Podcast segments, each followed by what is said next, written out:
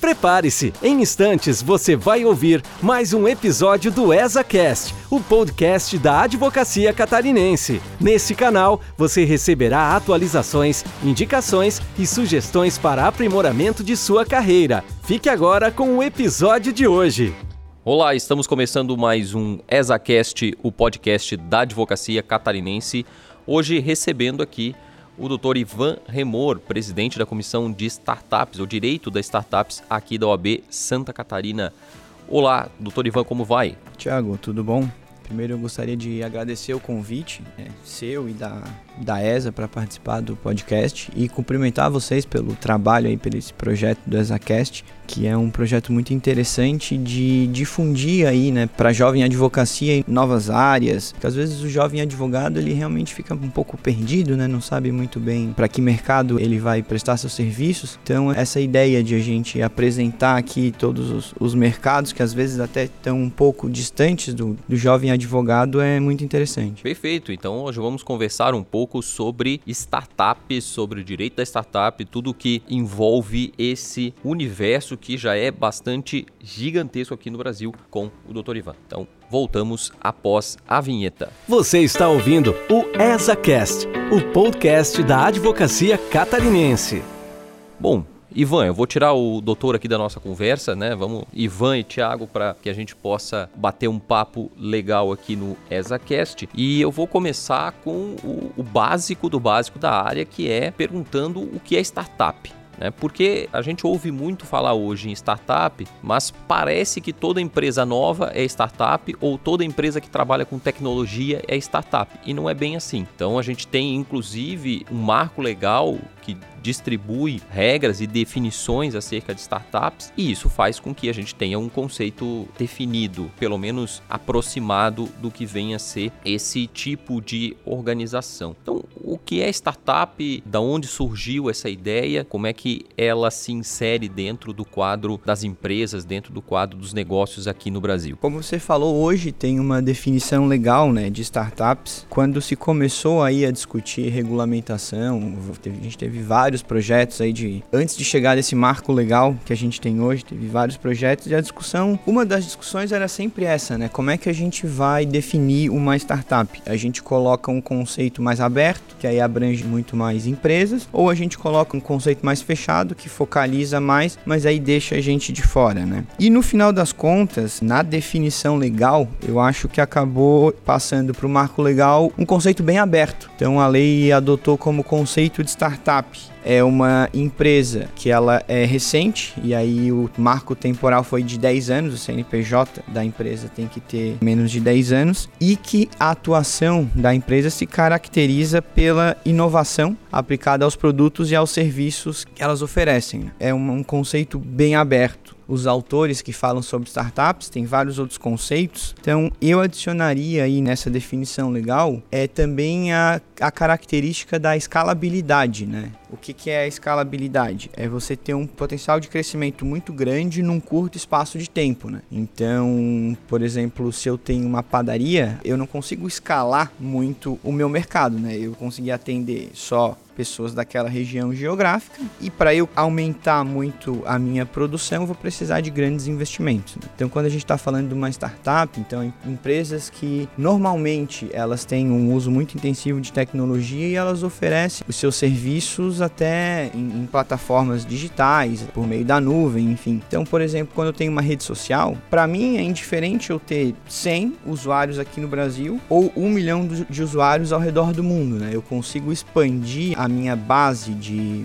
clientes, de usuários, de uma maneira muito rápida e de uma maneira simples e até com um custo marginal muito baixo, né? Custa muito pouco para eu conseguir expandir essa minha atividade. Então eu diria que conceito de startup, ele é mais ou menos por aí. E eu incluiria também uma outra questão que é a incerteza. Né? As startups elas atuam em mercados numa situação de bastante incerteza. E por quê? Porque normalmente elas estão em atividades que estão ali na fronteira do seu ramo de negócio, né? Então são questões evidentemente, né, inovadoras. A startup, ela, a inovação permeia toda toda a atividade da startup e inovadoras e novas mesmo, né? Né? Às vezes estão prestando um serviço que, que não existia, estão atacando um problema que não tinha uma solução. Então, às vezes, então a gente tem essa incerteza se essa solução vai dar certo ou não. E ao mesmo tempo, também um outro ponto que aí diz respeito aqui aos advogados é numa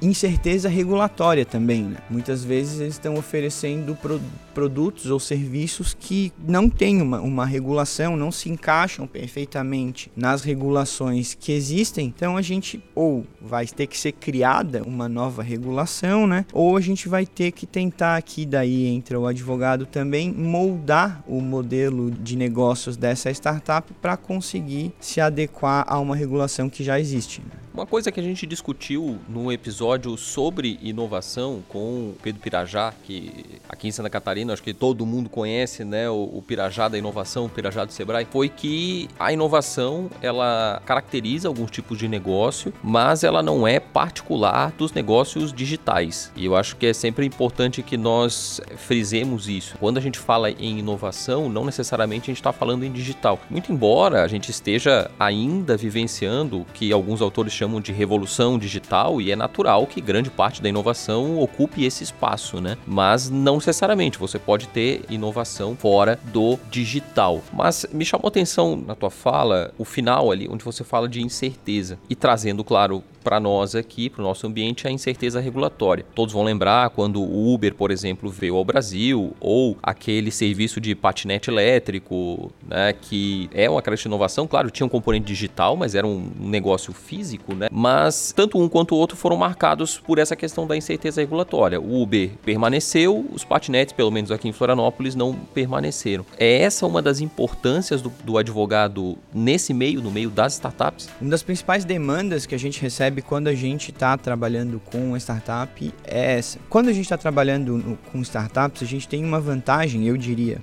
em relação ao quando a gente tem clientes mais estabelecidos, que é que a gente tem a oportunidade de assessorar o negócio desde o início ali, desde a quando a gente dá sorte desde a própria concepção ali do modelo de negócios da empresa. Nessas primeiras fases, sem dúvida, uma das principais demandas que a gente tem é sim estruturar juridicamente esse negócio, né? Como é que a gente vai envelopar esse produto que está sendo oferecido pela empresa em alguma coisa que já existe, né? Que a gente sabe que o direito ele está sempre correndo atrás do mercado, né? Não o contrário. O direito está sempre é um passo atrás, tentando regular o que já existe, enquanto as empresas elas estão ali criando novidades, né? Então a atuação, essa primeira atuação na formatação jurídica, em como a gente vai enquadrar isso em conceitos que já existem, ou às vezes até também a gente pode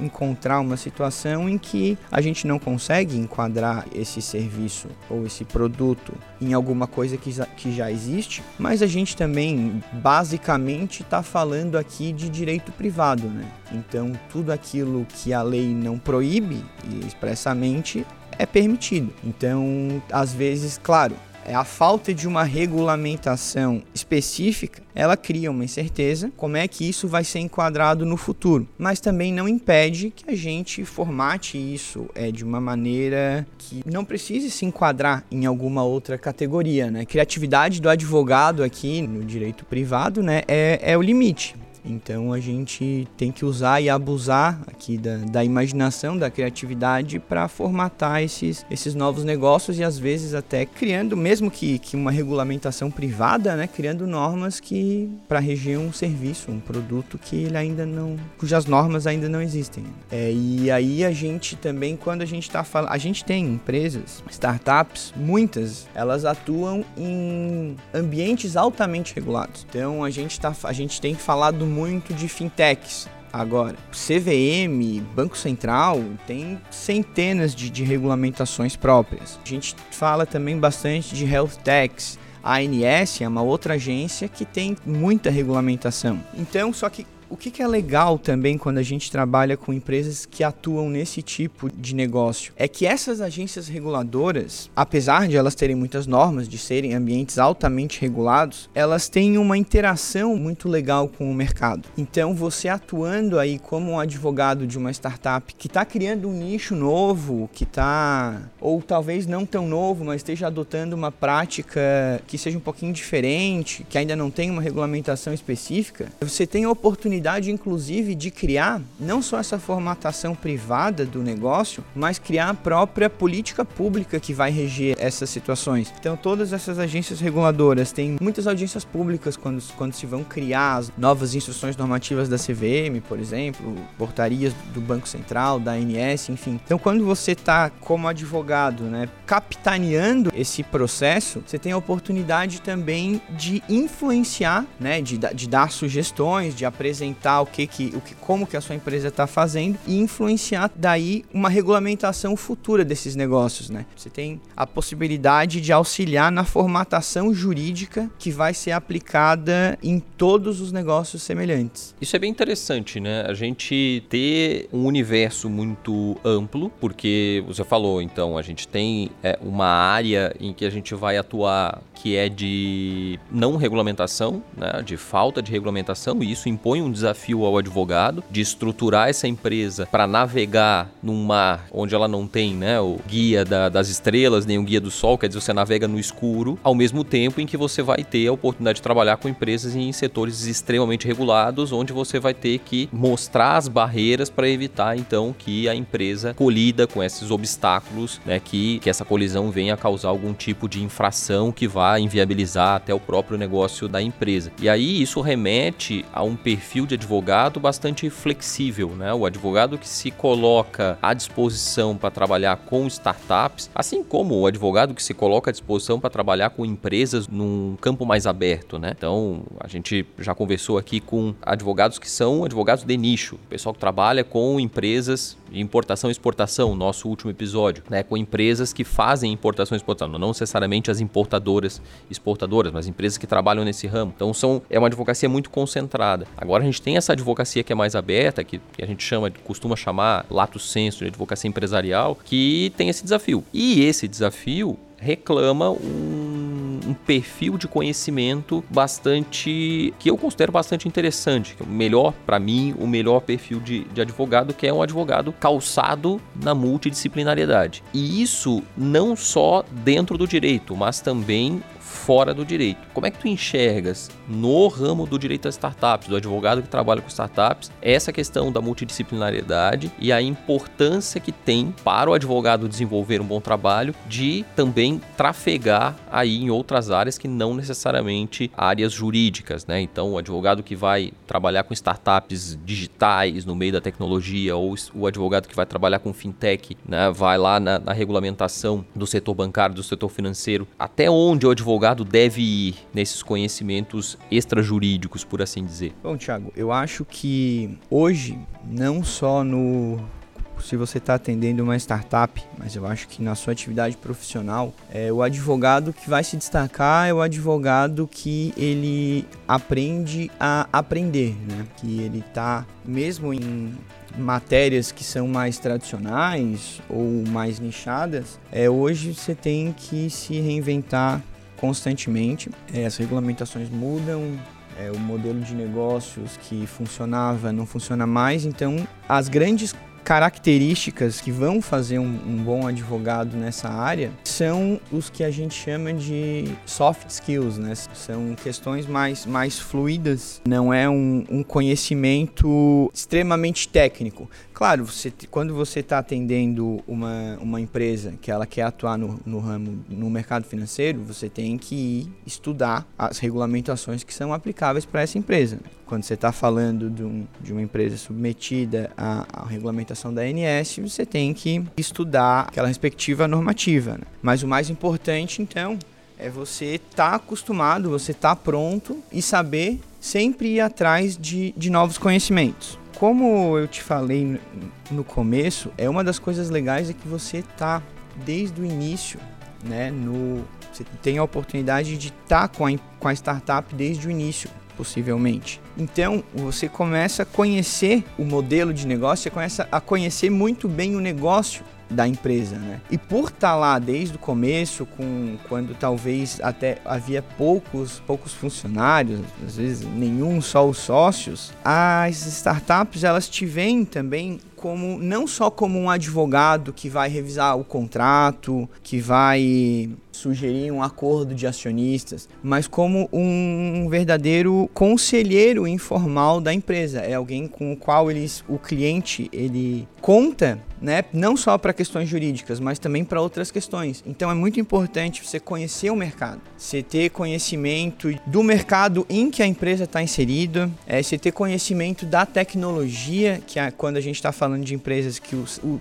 de uso intensivo de tecnologia, você ter conhecimento da tecnologia que que, que a empresa utiliza. Eu acho que no futuro, idealmente, os, os advogados vão acabar aprendendo, todos eles, a programar eventualmente.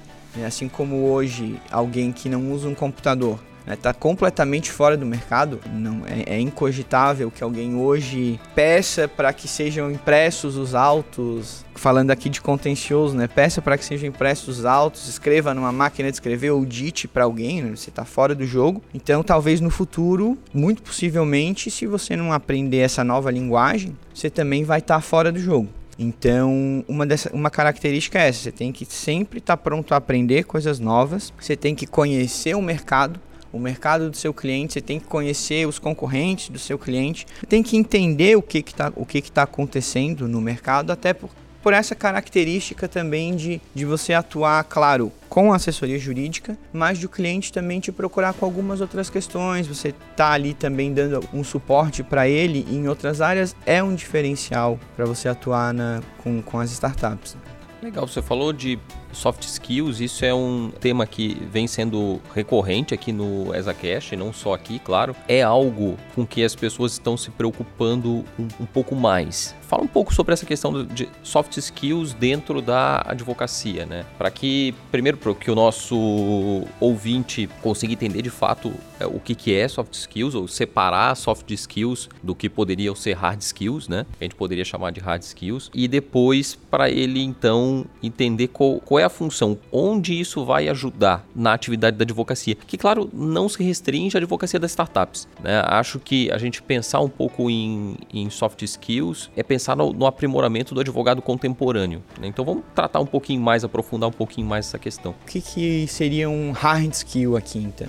Eu diria que é um conhecimento mais técnico. Então, você ser um especialista em, em, direito previdenciário é um hard skill que você tem. Você tem conhecimento técnico, sabe usar essa ferramenta ou até um próprio conhecimento numa área fora do direito, por exemplo, um, um conhecimento em contabilidade, que é também um conhecimento que é, que é bastante necessário quando você está trabalhando com, com empresas, né? É também um, um, um hard skill. Quando a gente está falando de soft skills, a gente está falando de um, vou chamar de talento, porque ele pode ser desenvolvido, né, assim como conhecimento técnico, é, mas são questões não técnicas e que dizem respeito mais à sua, eventualmente ao relacionamento com seus clientes, com outras pessoas e a sua, sua capacidade de, de absorver um conhecimento ou eventualmente, se a gente está falando do ambiente corporativo, de de, receber um, um, um feedback, de dar um feedback, né?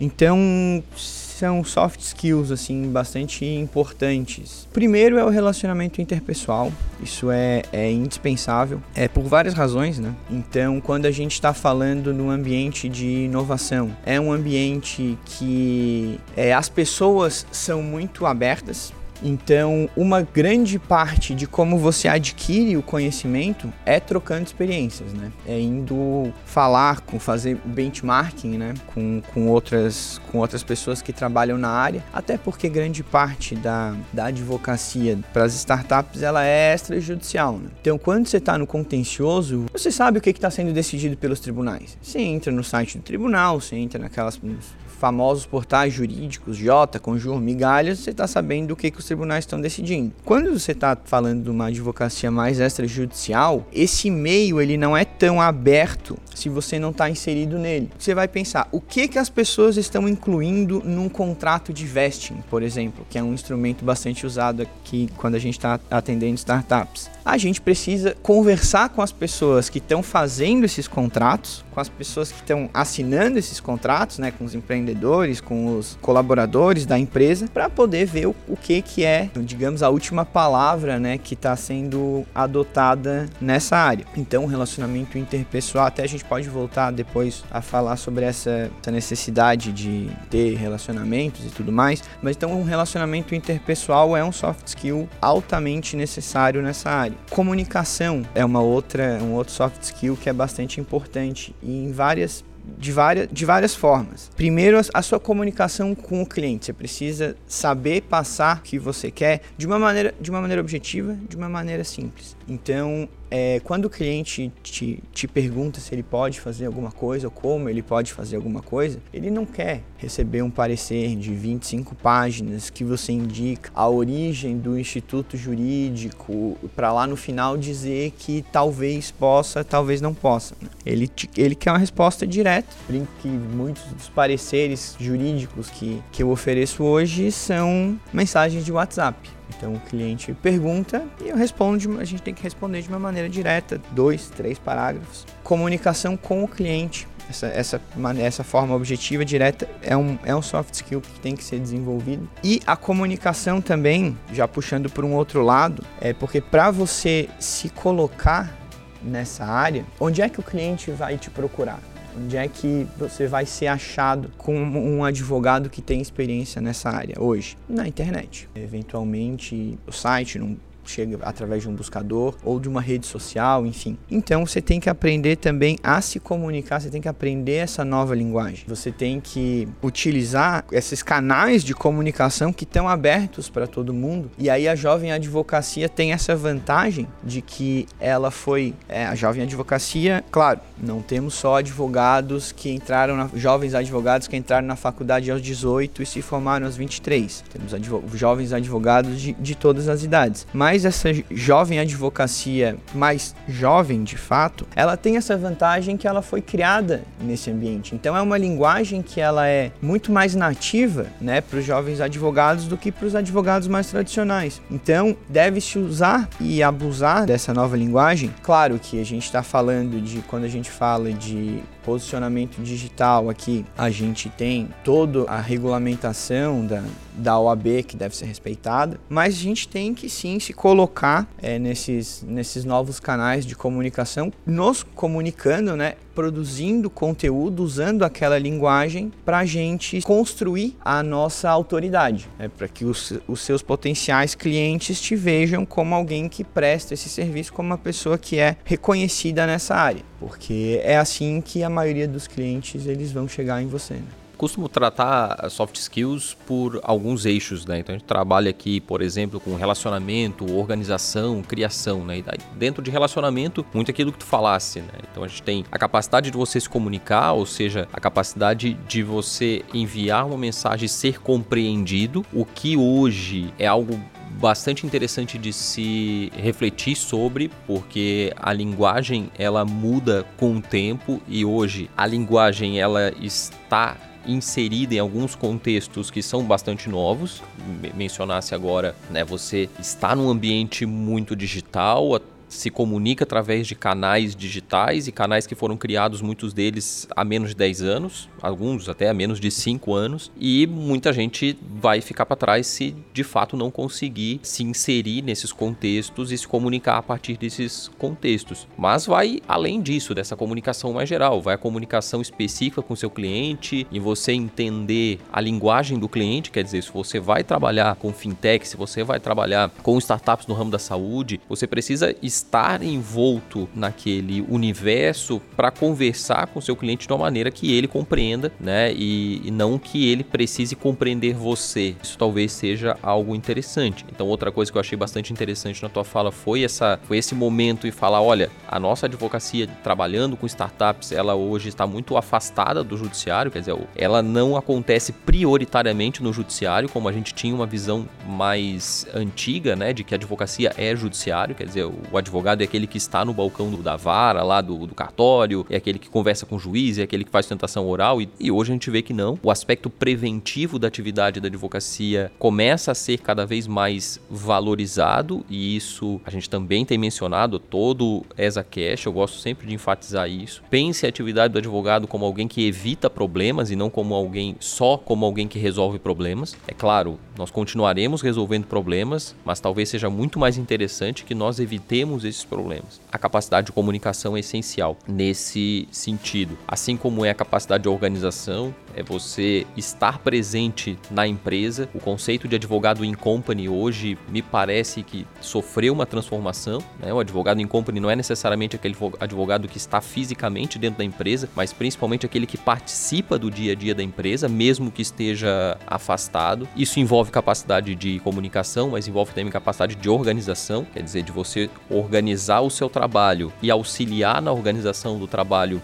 da empresa com que você está trabalhando. E isso eu tenho aprendido muito nos últimos anos, trabalhando com LGPD especificamente, né, em quão é importante você compreender o mecanismo de funcionamento da empresa, a cultura da empresa, para que você possa colaborar de fato com novas soluções. Então a gente tem alguns clientes que no curso de um processo de implantação de LGPD, vem, olha, nós estamos criando aqui uma nova maneira de comunicação com o nosso cliente, ou nós estamos criando um novo processo de contratação, uma nova trilha de cadastro de funcionários, e é importante que o advogado esteja nesse momento, esteja participando nesse momento para dizer, olha, vamos criar a coisa dessa maneira para que não dê problema lá na frente ou para reduzir o nosso risco. E isso é a sua capacidade de organização, de planejamento, né, atuando em função desse viés preventivo da atividade da advocacia. E também criação, poder criativo né? Você ser alguém criativo e exercer criatividade, né? Não é simplesmente ser passivo no sentido, ó, o cliente pede A e você entrega A mais uma resposta básica. Não, você pode entregar A mais B e uma. Né, você pode entregar um conjunto de soluções para que o seu cliente vá desenvolver. Então, essa questão do soft skill, gostei bastante que tu mencionaste, porque acho que tem tudo a ver com a advocacia, com startups, mas pode ter tudo a ver também com os outros ramos da, da advocacia. Né? Quando eu atuava em direito previdenciário, eu sempre costumava falar para os meus, meus alunos que um aspecto essencial da advocacia previdenciária é saber ouvir. Por quê? Porque a pessoa que vai buscar advocacia previdenciária ela tem muita história para contar e muito dessa história que ela tem para contar envolve o ambiente de trabalho, aquilo que ela fez e etc. E dali você consegue extrair alguns elementos que podem ajudar no eventual processo, numa eventual demanda dessa natureza. Então, isso é soft skills, é bastante interessante. Mas eu quero voltar e enfatizar essa questão da, da relação com o judiciário. Como você enxerga a relação da startup com o judiciário, ou melhor, do direito da startup com o judiciário. Né? Esse direito que é um que tenta se afastar o máximo possível do judiciário. Por que, que isso acontece e como isso acontece? Como você consegue ser um advogado sem pensar prioritariamente em ação judicial? Se eu puder, então, antes de responder, voltar um pouquinho ali alguma, numa coisa que tu falou. É por isso que é muito importante a gente conhecer o negócio do cliente a fundo. Né? Então, para você fazer um contrato, tem que saber exatamente o que, que o cliente está oferecendo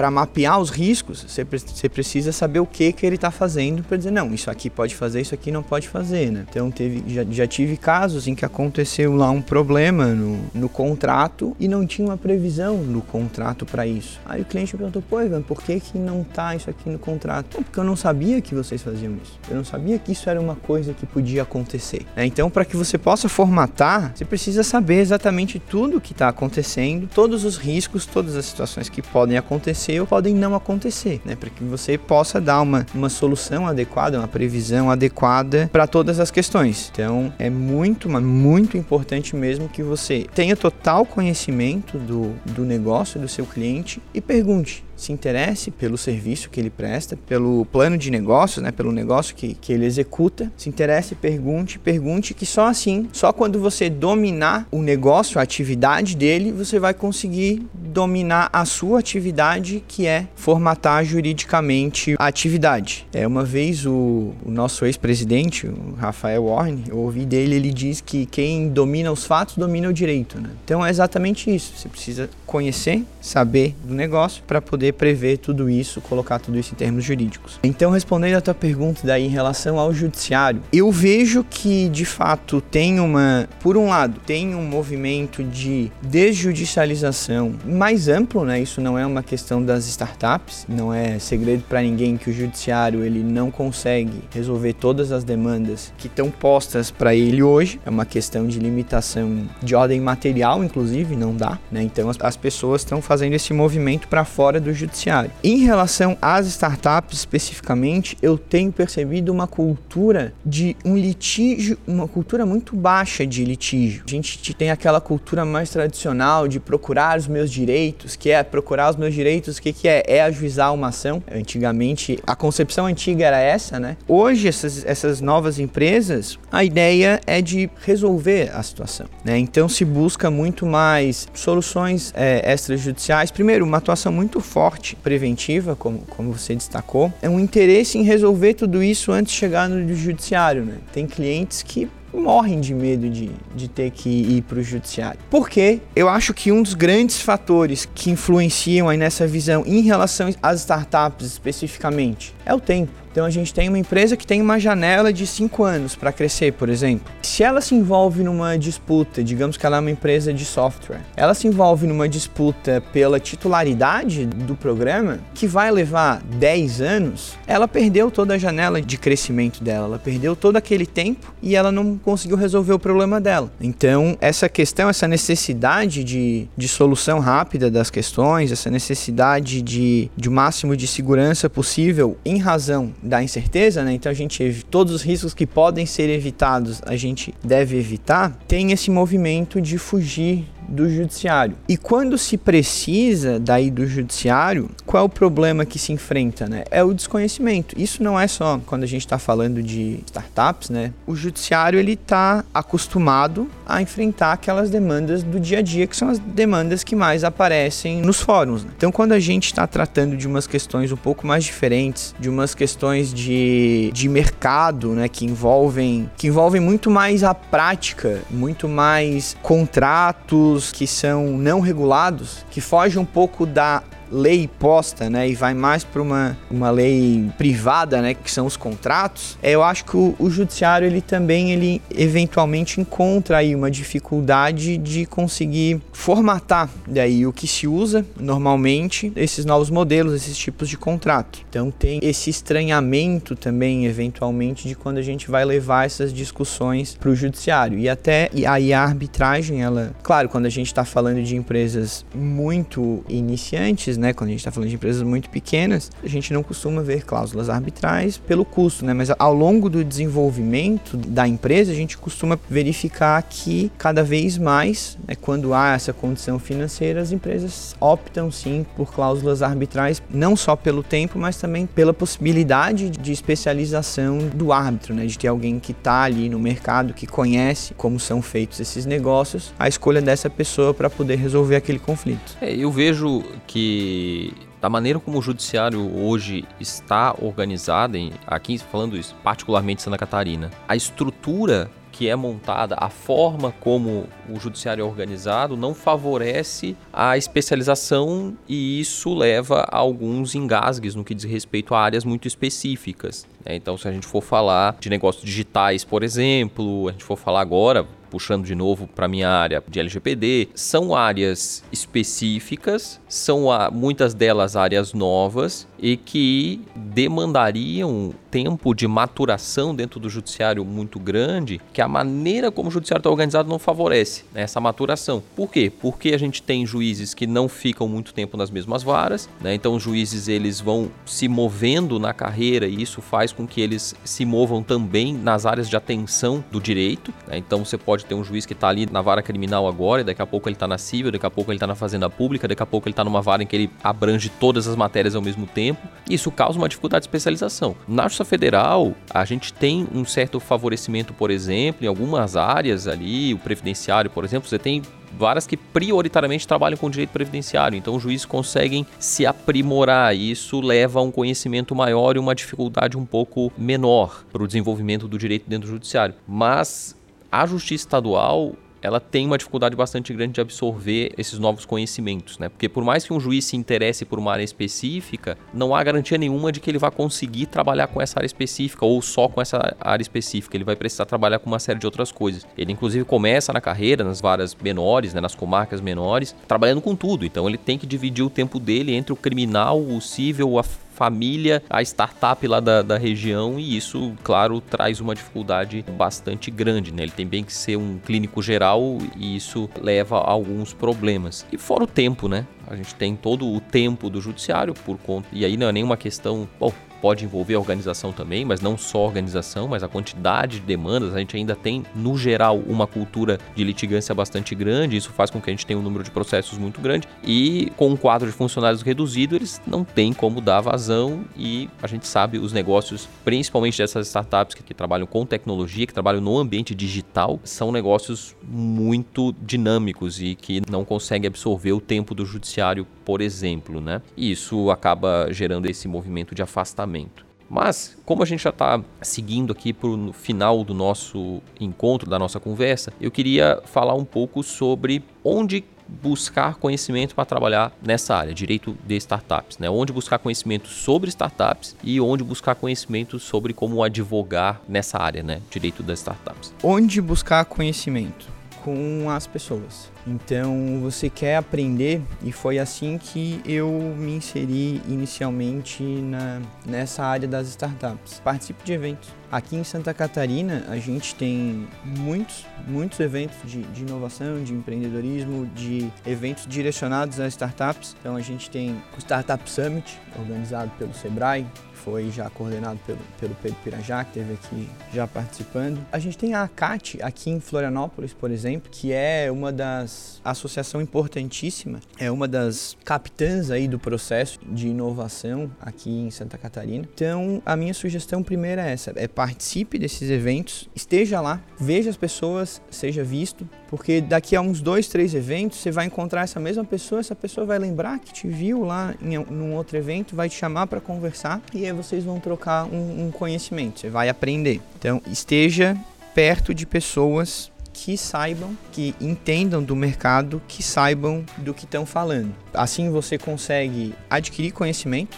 e ao mesmo tempo você consegue conhecer o mercado e consegue conhecer os seus clientes é também nesses eventos, porque esses eventos eles não são direcionados para os advogados. Né? Então, claro, você quer se qualificar numa área específica, você quer se qualificar é, em direito empresarial, a gente tem um congresso de direito comercial lá em São Paulo, que até está acontecendo o mês que vem, se não me engano, acontece todo ano. Muito bom. Você vai aprender muito lá, só que você vai encontrar advogados. Você saiba que lá você vai apenas adquirir conhecimento técnico. Mas a grande vantagem desses outros eventos vão ter advogados lá participando, vão ter painéis para advogados que vão poder, vão falar sobre investimentos, sobre formatação jurídica de investimentos, vai provavelmente ter muita coisa sobre LGPD. Você vai adquirir o conhecimento técnico também, mas você vai entender o mercado, você vai saber o que o que que tá, o que que tá acontecendo, né? O que que empresas que são as, as grandes inovadoras, o que está surgindo, o que está acontecendo, e aí você vai também saber qual é o ramo que você deve ir atrás, né? Hoje, por exemplo, qual é o mercado que tem uma grande demanda, que, tá tendo, que tem muita empresa hoje atacando? É o mercado financeiro, são, são as fintechs. Então hoje tem muita fintech aparecendo no mercado e elas vão precisar de assessoria. Então, você ir atrás desse conhecimento. E estando nesses eventos também, você conhece os empreendedores, né? Eles estão lá também para aprender, eles estão lá para fazer networking. Então você, assim como você vai encontrar os, os, advogados com quem pode trocar conhecimento lá na frente, você vai encontrar esses, esses empreendedores que são seus potenciais clientes. Então eles vão te ver uma vez, vão te ver duas vezes lá no evento. De repente, se você tiver um bom posicionamento digital, você vai aparecer lá em em algum momento numa rede social dele, ele vai estar no LinkedIn, vai aparecer um comentário seu e ele vai lembrar, poxa, esse cara estava lá no Startup Summit, estava lá na CAT, naquele evento que, que a gente foi. Então, você vai ser lembrado já como alguém que tem um conhecimento na área, você começa a construir a sua autoridade, inclusive em relação aos clientes. Né? Então, eu diria que o poder do networking nessa área é, é indispensável, é você tá onde o seu cliente está. Perfeito. E para finalizar, uma pergunta que a gente sempre faz aqui, a última pergunta do Que é qual é a sua visão acerca da advocacia do futuro? Como você enxerga o advogado daqui a 5 anos, daqui a 10 anos? É, o que você imagina ou como você imagina que será a advocacia do futuro? Bom, a advocacia do futuro, Thiago, vai ser a advocacia de startups. Vai ser o, mais ou menos o que a gente tem falado até aqui, né? Ser uma advocacia muito mais dinâmica, uma advocacia muito mais pautada em resolver, primeiro em evitar os problemas, né? Uma advocacia muito mais preventiva, muito mais no sentido de você estruturar e planejar do futuro em vez de você ser procurado só para remediar quando o problema já aconteceu. Eu acho que isso também é uma, é uma cultura que está mudando em relação aos clientes também. Então, as empresas, até mesmo em outros ramos do direito, as pessoas estão começando a ter essa cultura de procurar o advogado antes do problema acontecer. Então, eu tenho aqui essa situação que ela pode vir a ser um problema lá na frente ou que eu preciso organizar, então eu não vou esperar esse problema acontecer. Eu vou procurar o advogado. Uma outra mudança que já está acontecendo, que vai ficar ainda mais evidente evidente essa questão da comunicação com o cliente. A gente tem uma comunicação muito formal, a gente manda muitos e-mails longos explicando questões e no final o cliente quer saber sim ou não, quer saber o resultado, quer saber o que que ele precisa fazer. Então eu acho que essa comunicação com o cliente, você passar exatamente de uma maneira objetiva o, o, que o cliente quer, né, é uma situação que também ela vai mudar muito nos próximos anos. É, e na área das, especificamente aqui do direito das, das startups, a gente tem um futuro aqui bastante promissor, né, bastante amplo. Então, claro, o mercado só cresce. A gente tem aqui em Santa Catarina, é, se eu não me engano, é o segundo estado com maior número de startups per capita, né, depois a apenas de São Paulo, que é a maior economia do Brasil. Então a gente está muito bem. A gente tem um ambiente, um ecossistema, né, como, como se gosta de chamar, startups excepcional. Então falei da CAT, a gente tem o Sapiens, a gente tem a Agora em Joinville, a gente tem a Darwin, que foi que é uma das que foi eleita uma das melhores aceleradoras do mundo.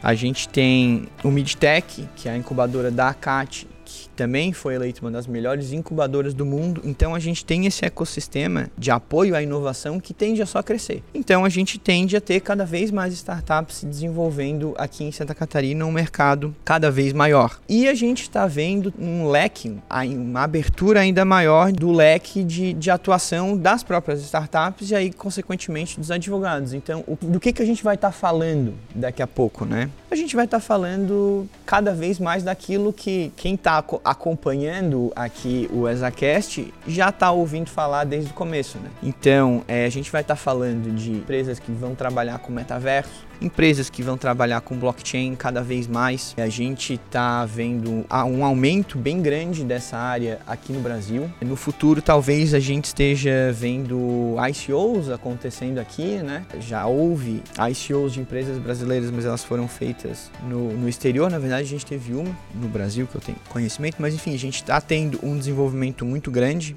nessa área. A gente vai falar de internet das coisas, então a gente vai ter muitos novos negócios que vão estar tá trabalhando nessa área e a gente precisa compreender, né? A gente precisa ir atrás desse, dessas, dessas matérias, entender o que é metaverso, entender como é que funciona blockchain, internet das coisas, para que quando essas demandas cheguem nos nossos escritórios, que elas vão chegar e não vão demorar muito para chegar, a gente esteja preparado. Então é isso, ouvintes. Chegamos ao final de mais um ESACast. Ivan, muito obrigado pela tua presença. Essa conversa foi bastante instrutiva, bastante instigante. Tenho certeza que né, os nossos ouvintes, a advocacia catarinense, vai se interessar ainda mais pelo direito das startups e espero que esse pequeno bate-papo né, e que é sempre pequeno porque a gente tem uma, uma limitação no formato, né, mas que esse pequeno, esse pequeno bate-papo, essa pequena conversa possa sim servir de incentivo para que as pessoas, para que os advogados e advogadas possam buscar mais aprimoramento, sempre lembrando que a ESA e as comissões aqui da OAB sempre estarão engajadas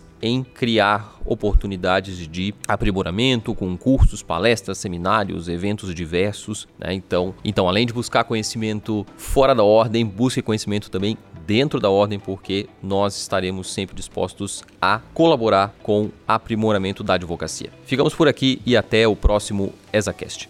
Você ouviu o ESACast, o podcast da advocacia catarinense. Fique ligado, em breve realizaremos um novo episódio.